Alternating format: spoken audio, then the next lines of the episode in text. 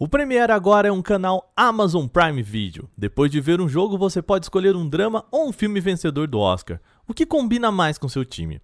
Assine Premiere no Amazon Prime Video. É futebol e muito mais. Olá, hoje é terça-feira e o Canal Tech News chega com o lançamento do HBO Max aqui no Brasil, Exynos deixando Snapdragon para trás, vazamento de dados do LinkedIn e Apple colocando câmera em seus funcionários. Eu sou o Wagner Waka e vem comigo para as notícias de hoje.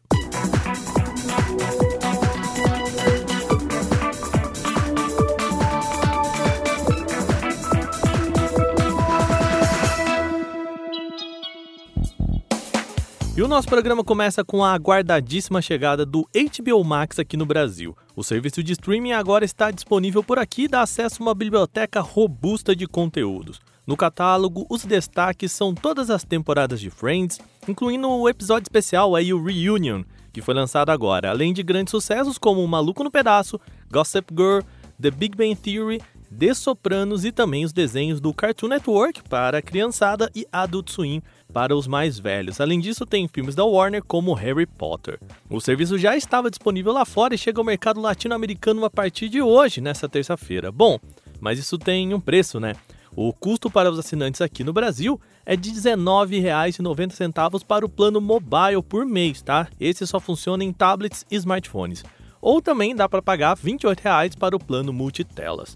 Para incentivar assinaturas, o HBO está com uma promoção inicial pela metade do preço para quem assinar o Max até dia 31 de julho. Os assinantes do plano mensal neste período ainda ficam com esse precinho promocional, depois por tempo indeterminado. Quer conhecer o catálogo completo do HBO Max aqui no Brasil? Então vai lá em canaltech.com.br que a gente conta tudo. Durante a CES lá no começo do ano, a Samsung anunciou uma parceria com a AMD para o desenvolvimento de uma GPU personalizada para os chips Exynos, usados em grande parte dos smartphones da companhia. Agora, possíveis resultados vazados podem ter mostrado que essa parceria vai mesmo render frutos, hein?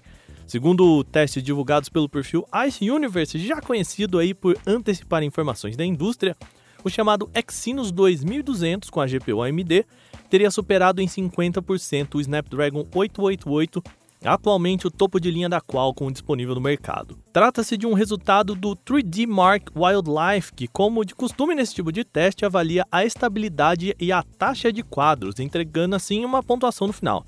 A gente não vai falar de números, tá? Mas a pontuação da GPU da AMD é 51% maior e a taxa de quadros é 56% mais alta do que a da Adreno 660 usada hoje no topo de linha da Qualcomm. Mas olha, apesar dos resultados é preciso calma, tá? Pois tudo isso ainda não foi confirmado pelas companhias.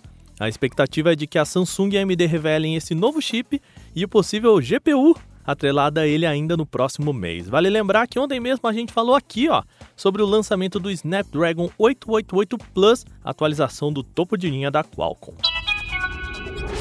Vamos agora para uma notícia bastante triste envolvendo cibersegurança. O LinkedIn teria sofrido o maior vazamento de dados de sua história, com a expectativa de que 700 milhões de pessoas possam ter tido suas informações expostas. Segundo o site Restore Privacy, que descobriu o problema, tais dados estariam sendo vendidos por criminosos na internet. E incluem endereços de e-mail, nomes completos, números de telefones e endereços físicos, entre outras informações. O site teria entrado em contato com os responsáveis, confirmando essa ação. Em um fórum, os criminosos publicaram uma amostra das informações roubadas, incluindo dados de um milhão de perfis e outros dados que permitiam comprometer redes sociais ligadas ao LinkedIn. Caso todos os dados ainda sejam reais, eles corresponderiam aos perfis de 92% da base de usuários da plataforma, que atualmente tem 756 milhões de perfis cadastrados. O Canaltech entrou em contato com representantes do LinkedIn aqui no Brasil, que garantiram que a ação não se trata de um vazamento e que nenhum dado privado de seus usuários foi exposto. Bom momento falar de saúde aqui no Canal Tech News. Pesquisadores da Universidade de São Paulo, a USP, identificaram minúsculas partículas de plástico no pulmão humano. No estudo publicado na revista Journal of Hazardous Materials, os pesquisadores analisaram amostras de 20 tecidos pulmonares obtidas através de autópsia. Do total de análises, 13 delas continham resíduos de microplástico. Nas amostras analisadas, os polímeros mais frequentes encontrados foram o polietileno, conhecido como plástico comum de saquinhos mesmo, e o polipropileno, usado em embalagens, sacolas, brinquedos e eletrônicos. Segundo os pesquisadores, os microplásticos estão presentes no ar e podem ser inalados por humano, mas ainda não se sabe se eles têm efeitos maléficos no sistema respiratório. Essa nova evidência deve abrir caminho para novas investigações na área, inclusive porque a contaminação dos pulmões ocorreu através da inalação dos microplásticos. A gente já comentou bastante aqui sobre informações da Apple vazadas na internet. Agora, a companhia pode tomar uma decisão drástica e até questionável para lidar com isso. Segundo o site Front Page Tech, a Apple pode obrigar que alguns de seus funcionários utilizem uma câmera corporal. É isso mesmo, tipo aquelas comuns, sabe, em ações policiais e militares em vários locais do mundo. Recentemente, a empresa já disse que vai fechar o cerco em cima dos chamados leakers, Inclusive, ela começou a emitir alertas para que os famosos vazadores de rumores parem de compartilhar informações sobre seus dispositivos, ó, sob ameaças de multa. Pois é, aí, como informa o Front Page Tech, a câmera no corpo dos funcionários da Apple seria também uma medida para tentar minimizar esses vazamentos. Não há informações sobre quem exatamente deverá utilizar essas câmeras, mas é provável que se aplique apenas àqueles que estão ligados diretamente com o desenvolvimento de hardware para os produtos da marca. Apesar dos rumores, a Apple ainda não confirmou, tá? Essa nova medida de segurança da companhia, hein? Vamos ver.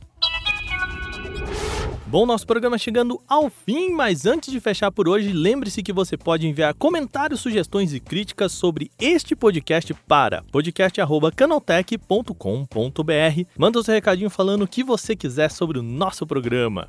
Este episódio foi roteirizado, editado e apresentado por mim, Wagner Waka, com a supervisão de Patrícia Gnipper. O programa também contou com reportagens de Bruno Bertonzin, Beatriz Bacari, Durval Ramos, Renan da Silvadores, Felipe Gugelmin e Fidel Forato. A revisão de áudio é da Mari Capetinga. Agora a gente vai ficando por aqui nesta terça-feira. Uma boa noite. A gente volta amanhã com mais notícias aqui no Canal Tech News. Até lá!